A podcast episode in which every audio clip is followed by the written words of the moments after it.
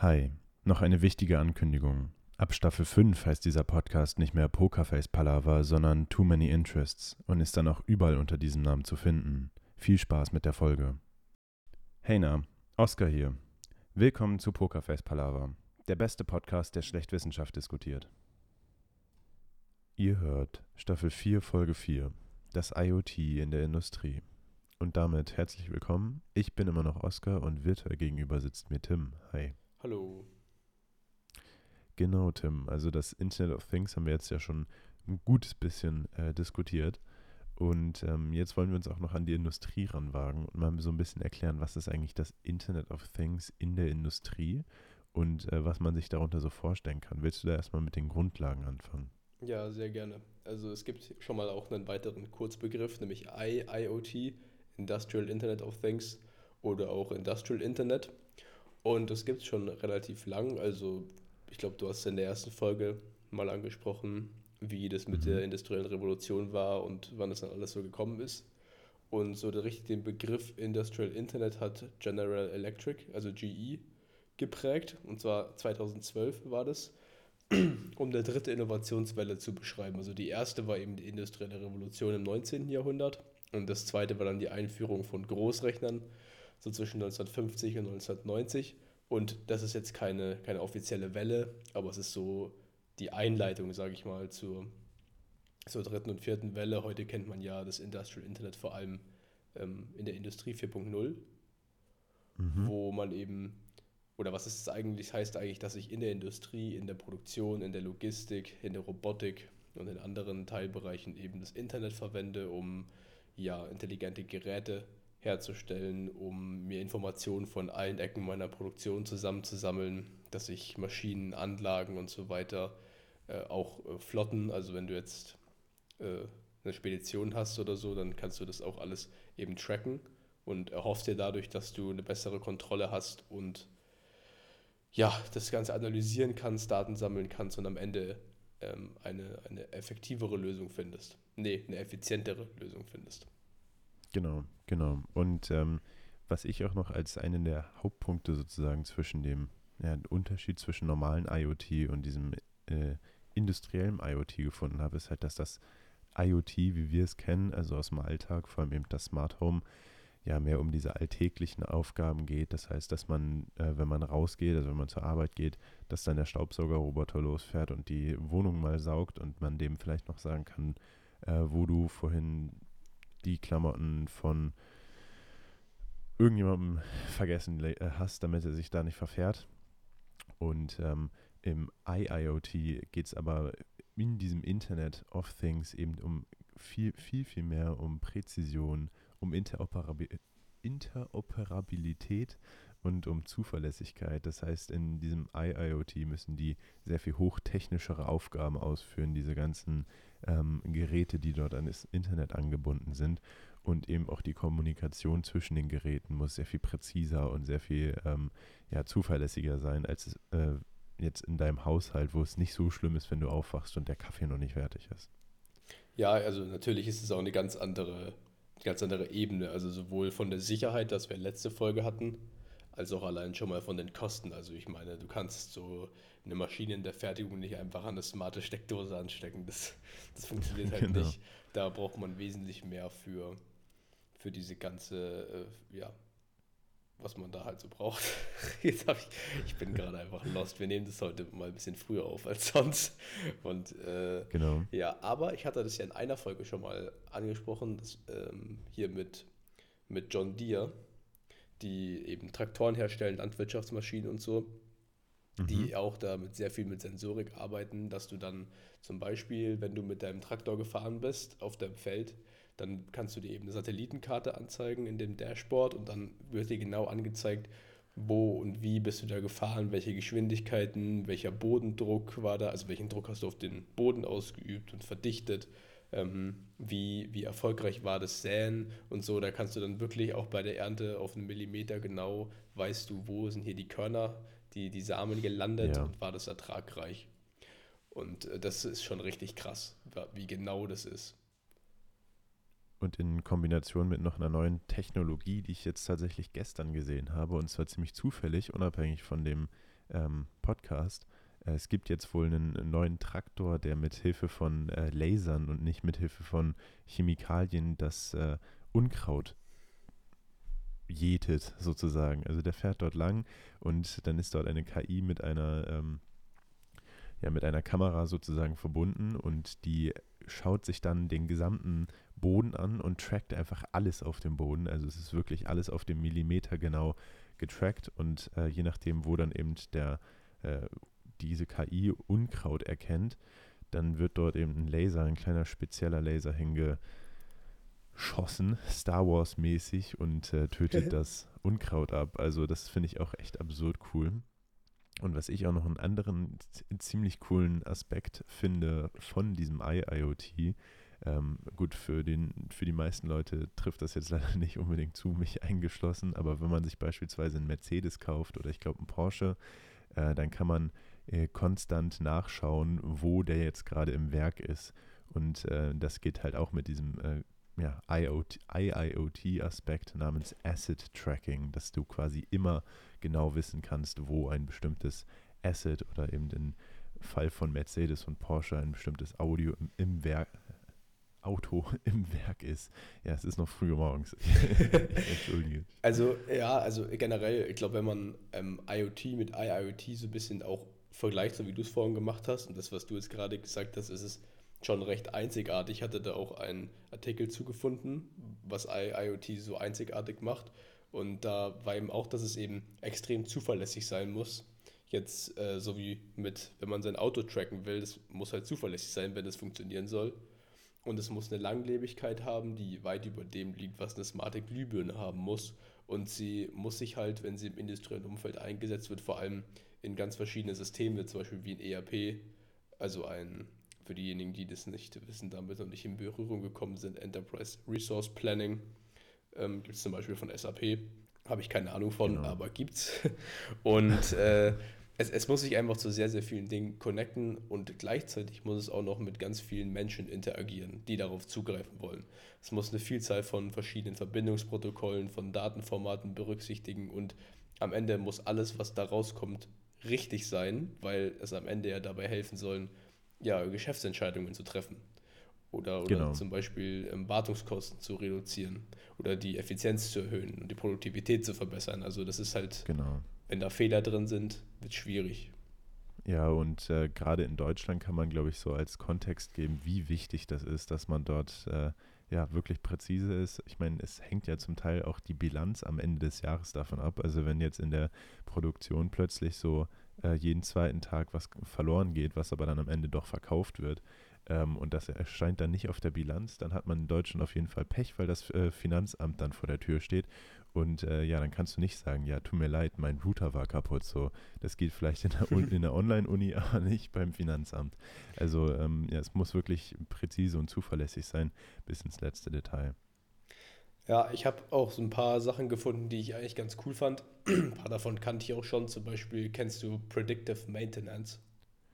Ja. Dann erzähl mir mal was über Predictive Maintenance. Äh, Predictive Maintenance ist, wenn man quasi das, äh, die, den Status eines äh, einer Maschine monitort, also aus der Ferne äh, immer wieder mal einen Check quasi über die Maschine laufen lässt und dann ka gucken kann, wenn irgendwo eventuell Probleme auftreten, sodass man dann quasi, bevor wirklich ein Problem auftritt, dort ja, mögliche Schwachstellen reparieren kann und ausbessern kann. Ja, das genau. ist richtig. Der, ja, ja, also der, das, der Knackpunkt ist eben, das ist der Trick, äh, was du auch gerade gesagt hast, bevor dieses Problem auftritt, also bevor ich einen Ausfall habe, um den Ausfall eben zu vermeiden, ähm, versuche ich eben ganz, ganz viele Daten aus meiner Maschine zu erfassen und dann mhm. packe ich die in, äh, in ein Model rein, in eine Analyse und dann versuche ich mir das auszurechnen, wie wahrscheinlich das jetzt ist, dass Teil XY ausfällt. Und ähm, dadurch wird die Maschine eben kontinuierlich überwacht, also nonstop, 24-7, immer wenn die läuft, wird die überwacht. Und dann kann er zum Beispiel sagen, oh, okay, pass mal auf, also hier äh, der Sensor, der ist jetzt schon langsam durch, den musst du mal tauschen. Und dann gibt es ja sowieso bei den allermeisten Maschinen gibt immer mal wieder so einen Wartungsstillstand, eine Unterbrechung, wo dann halt was gewartet wird. Und wenn man die dann, oder eine, eine normale Downtime, weiß ich nicht, am Wochenende oder so, Und dann kann man diese Downtime von der Maschine gleich nutzen, um sie zu reparieren, anstatt einen teuren Ausfall zu kompensieren. Weil wer das weiß, also es gibt ja zum Beispiel so Fließbandfertigungen, also von, von großen Maschinen, jetzt nicht mit einem echten Fließband, sondern mhm. mit einem sehr, sehr mhm. großen Fließband. Da, wer das schon mal gesehen hat in solchen Fabriken, da hängen immer so Monitore drüber, über den einzelnen Stationen. Also das Ding fährt von Station 1, 2, 3 und immer weiter. Und jede Station hat eine genaue Angabe an Zeit. Und die Zeit läuft runter und dann fährt das Förderband weiter. Und wenn du nicht fertig wirst mit deiner Stufe, dann haben natürlich die nächsten dann nichts zu tun, weil dann steht ja das Förderband.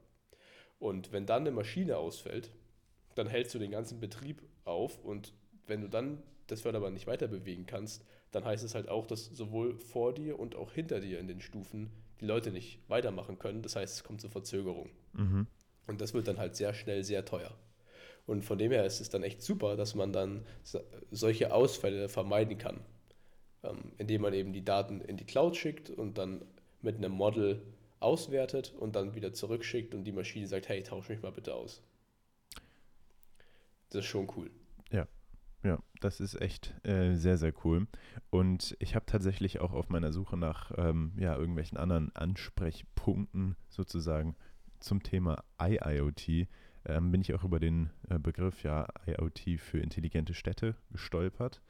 Ähm, also wenn sich jetzt jemand wundert, warum wir das nicht so genau ansprechen, darüber sprechen wir ja noch in einer der zukünftigen Staffeln.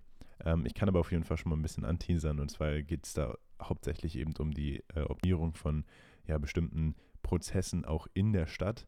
Und ähm, ja, ich weiß jetzt nicht, ob man das wirklich so als industrielles IoT sehen kann. Zum Teil vielleicht schon, weil es hier ja auch um die Energieversorgung und die Wasserversorgung und sowas geht.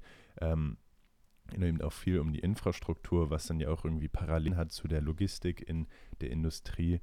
Ähm, aber alles in allem auf jeden Fall auch ein sehr, sehr großer Aspekt vom IoT, den wir jetzt allerdings nicht in dieser Staffel besprechen werden. Äh, nur das kleine Heads-up. Ähm, genau. Ich weiß gar nicht, wenn ich jetzt zum Beispiel, du hast vorhin gesagt, wenn man sich einen neuen Mercedes kauft, dann kann man das im Werk nachvollziehen. Jetzt, also wenn man dann den Mercedes hat, du kannst ja mit deinem Handy deinen Mercedes auch steuern. Mhm. So, und alles Mögliche machen. Ist das dann, und auch andere Autos, also ich nehme jetzt einfach nur Mercedes. Ähm, ist es dann auch schon Industrial IoT oder ist es noch normales IoT? Ich habe tatsächlich äh, die Definition jetzt so verstanden, dass quasi das industrielle IoT, also beziehungsweise der gesamte äh, ja, Komplex ähm, IoT handelt ja so ein bisschen davon, dass man quasi alles ein bisschen effizienter macht, dass man, ähm, dass irgendwelche Dinge besser funktionieren in dem Sinne. Und äh, beim normalen IoT ist eben der Fokus mehr darauf, äh, auf, auf den Endverbraucher an sich. Also wenn du quasi sagen kannst, okay, dieses System ist jetzt darauf ausgelegt, dass ich einen besseren Tag habe, dann ist es tendenziell eher ähm, normales IoT, aber wenn es eben darum geht, okay, also eigentlich geht es darum, dass kein Mensch mehr mit dieser Maschine oder mit diesem Prozess hier jetzt interagieren muss, dann man, könnte man das tendenziell eher als Industrial IoT äh, aner anerkennen. Mhm. Genau. Okay. Ja. Obwohl ich so eigentlich mehr das Gefühl habe, dass Industrial IoT, so das, was man jetzt so liest und das, was ich halt auch schon so weiß, dass es eigentlich ähm, ja mehr so geht um die Auswertung. Also die mhm. Daten zu sammeln irgendwie einfach massiv an Daten zu kommen, die zu sammeln, auszuwerten, dann Schlüsse daraus zu ziehen und weniger so wirklich Steuerung. Weil, weißt du, ich hätte gedacht, wenn ich jetzt einen Roboter in einer Firma habe, sehr mhm. banales Beispiel, und dann ähm, den steuern kann übers Internet, dass das dann schon Industrial IoT ist, aber es geht ja eigentlich wirklich darum, die Daten zu sammeln und dann was draus zu lesen, zu analysieren und dann einen Benefit für die Zukunft Ja, einerseits schon das. Ähm, andererseits wird ja auch schon viel Kommunikation unter den Maschinen hin und her ähm, ja, eingebaut in den Systemen. Darunter ganz, ganz äh, stupide oder ganz simpel sind ja schon diese RFID-Tags, über die wir auch schon in der ersten Folge mal geredet hatten. Und ähm, da geht es eben dann darum, dass du quasi immer weißt, wo ein äh, Ding in der Logistik ist und dass die vielleicht auch untereinander kommunizieren können, dass du dann quasi weißt, okay, da sind jetzt schon die ganzen anderen Sachen, dann fährt der ähm, automatische Gabelstapler direkt dorthin, um es eben abzuholen. Und dann hast du da auf jeden Fall schon mal einen Menschen weniger, der quasi diesen Gabelstapler steuern muss oder eben zumindest sagen muss, wo er denn hin muss. Also ich glaube, diese ganzen Kommunikation unter den Geräten selber, ist auch essentiell. Und ich meine tatsächlich auch, äh, dass die Kommunikation an so einer Fließbandarbeit unter den Systemen. Also da ist ja jetzt mittlerweile ganz viele so Roboter und solche Roboterarme, die sich ja äh, wirklich dann Dinge hin und her geben. Und ich denke, dass auch das schon als Internet of Things, also Industrial Internet of Things zählt, äh, weil es kann ja sein, dass du mal aus irgendeinem Grund bei einem Schritt in dieser ähm, in dieser Fließbandarbeit ein bisschen länger brauchst, aber dass du dann halt quasi keine Komplikation hast vom einen Schritt zum nächsten Schritt, weil der quasi kommuniziert, hey, ich bin erst in äh, 0,75 Sekunden fertig und nicht schon in 0,25. Hm. Ja, vielleicht ist auch Industrial IoT einfach alles, was, was irgendwie Internet ist, was irgendwie in einem Ding drin ist und das in der Industrie verwendet wird. so ganz, ganz verblöd. Genau, genau. Also, wie, Genau, wie gesagt, im Endeffekt äh, habe ich es ja jetzt so verstanden, ähm, nicht verbrauchorientiert und eben in der Industrie ans Internet angeschlossen. Also das ist dann ja im Endeffekt ja. genau das, was du gerade ja. gesagt hast. Es gibt äh, neben Asset Tracking, was du vorhin noch gesagt hast, habe ich mir nämlich auch noch aufgeschrieben, eben Predictive Maintenance, also die vorausschauende Instandhaltung nennt man das. Oder zum Beispiel auch das äh, Sicherheitsmonitoring, also sagen wir zum Beispiel äh, Geofencing dass man eben gucken kann, wo die Arbeiter sich aufhalten und wenn sie sich in einem Bereich aufhalten, den sie nicht sollen, dann gibt es quasi Ärger. Das ist so wie so ein unsichtbarer Zaun quasi. Mhm. Und ähm, das ist schon super natürlich, um einfach auch die Sicherheit von Waren zu gewährleisten oder den, den Standort von Mitarbeitern zu verfolgen. Also auf dem Firmengelände, jetzt nicht äh, außerhalb und Arbeitsunfälle zu minimieren. Und es gibt natürlich auch sowas wie, das fand ich auch äh, komisch, als ich es gelesen habe, Facility Management. Dass äh, es eben beim Facility Management, also ich habe das mal mit Hausmeister übersetzt, und ähm, dass es eben quasi auch erleichtern soll, so wie wir es vorhin schon gesagt haben, die Instandhaltung von Geräten oder die auch sogar die effiziente Speicherung und den Abruf großer Datenmengen zählt anscheinend zu Facility Management. Und dass man eben auch Sicherheitsverstöße abwehren kann durch IoT, also jetzt mal eine Überwachungsanlage mit Video oder eine Zugangskontrolle mit dem Internet verbunden ist ja eigentlich dann auch, also ist auf jeden Fall IoT, aber in dem Kontext sicherlich auch IIoT. Und das sind so viele Sachen, an die man da, da gar nicht denkt. Also so Roboter und so klar, aber jetzt Facility Management hätte ich jetzt nicht primär äh, dran gedacht. Äh, übrigens. Es gehört irgendwie alles dazu, ne? Ja, äh, hier, ein gemeinsamer Kommilitone von uns, äh, der hat letztens, hatte ich seine Mütze in der Hand und da war einfach ein RFID-Tag drin. Also da war in dem, in dem Schild, okay. also da sind ja immer diese Schilder dran, diese Papierschilder und da war einfach ein ja. RFID-Tag drin und das war auch beschriftet als RFID-Tag und du hast es auch gesehen. Da war so ein ganz, ganz kleiner, ja, so eine kleine Platte. Ja, dachte ich mir auch so, okay. Das ist ja cool. Ja, dann genau. weiß man immer, wo er Aber er hat es nicht selber reingemacht, also bin ich da, weiß ich nicht, ob das, ob das so gut war. Okay, ja. interessant. Ich frage mich aber, wofür man das gebrauchen könnte. Ich habe jetzt übrigens nochmal in meinen Notizen nachgelesen und ähm, nochmal zu dem Thema, was du, worüber ich gerade eben noch kurz gesprochen hatte. Und zwar diese, äh, dieses Thema, ja, Daten sammeln und ähm, ja auch Robotik eben in der IIoT. Und äh, zwar gibt es für dieses industrielle Automatisieren in ähm, in dem IIoT-Bereich eben auch äh, spezielle Begriffe sozusagen. Und zwar sind das intelligente Sensoren, äh, die eben ähm, zusammen mit sogenannten PACs, also Programmable Automation Controls, und PLCs, also Programmable Logic Controls oder anderen Automatisierungstools zusammenarbeiten, um dann eben diese ganzen Daten zu sammeln und ähm, dann eben, wie du gesagt hast, äh, zu analysieren und eben über die Leistung und über die äh, ja, Maintenance und Leistungsverbesserung und Wartungsentscheidung und etc. pp. Ähm, Entscheidungen äh, besser treffen zu können. Und ähm, ja, da, da gibt es dann, werden dann auch natürlich diese ganzen klassischen Begriffe rumgeworfen wie Big Data, KI und AR. Ich frage mich zwar, wo, wo AR irgendwas mit Robotik zu tun hat, außer man läuft jetzt mit einer AR-Brille durch die äh, Fab und guckt sich eben an, wo die äh, Roboter nicht mehr richtig funktionieren.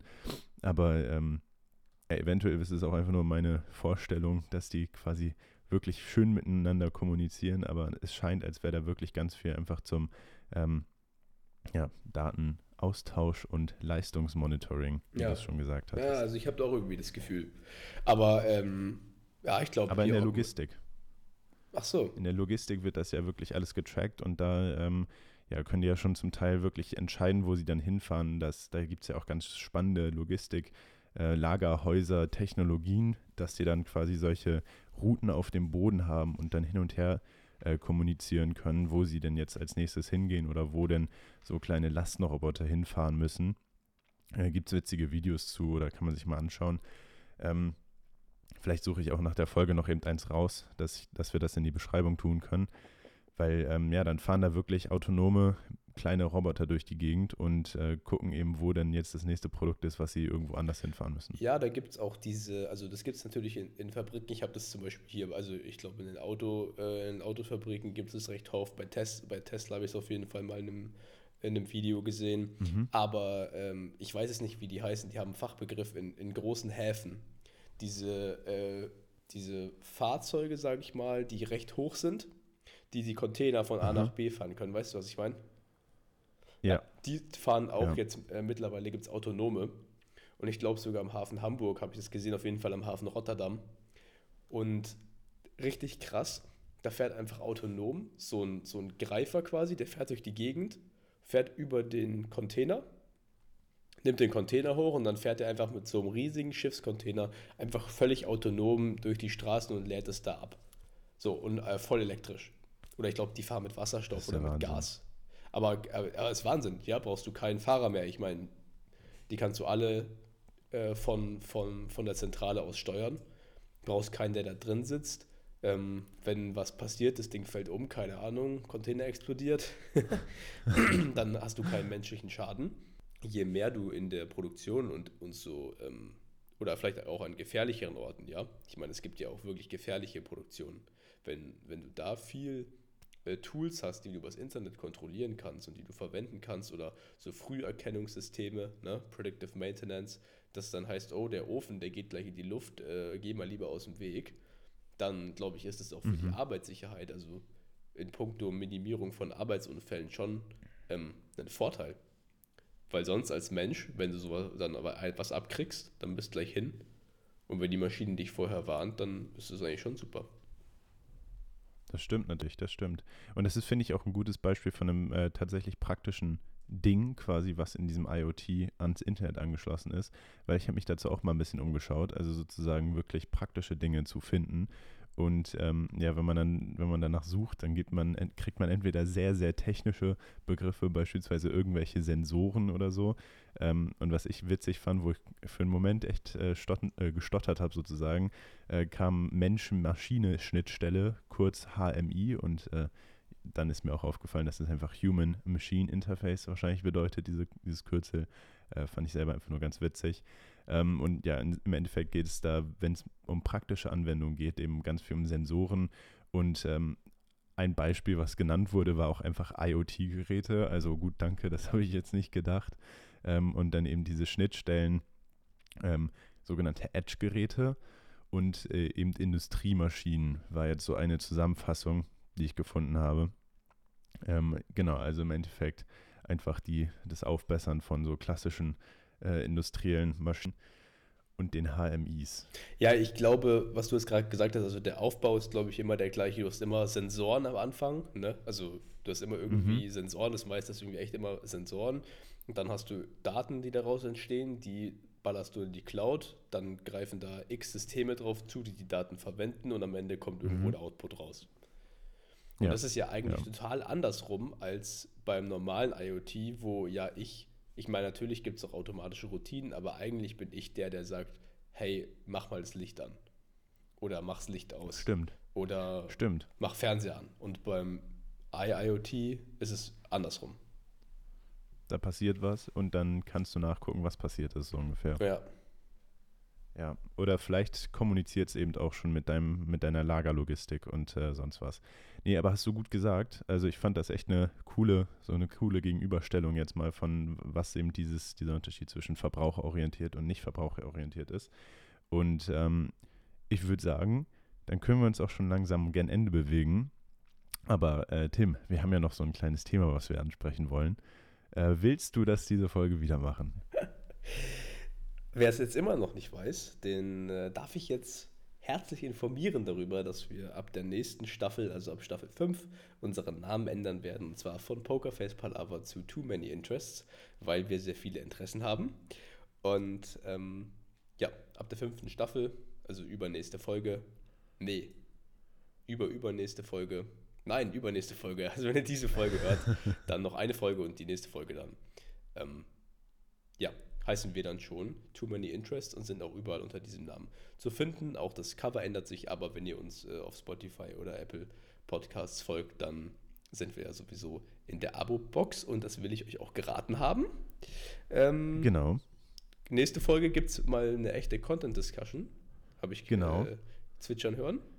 Wir verraten genau. aber noch nicht, worüber. Aber es ist tatsächlich mal ein normaler Content und nicht irgendwie ein wissenschaftliches Paper, das können wir wohl sagen.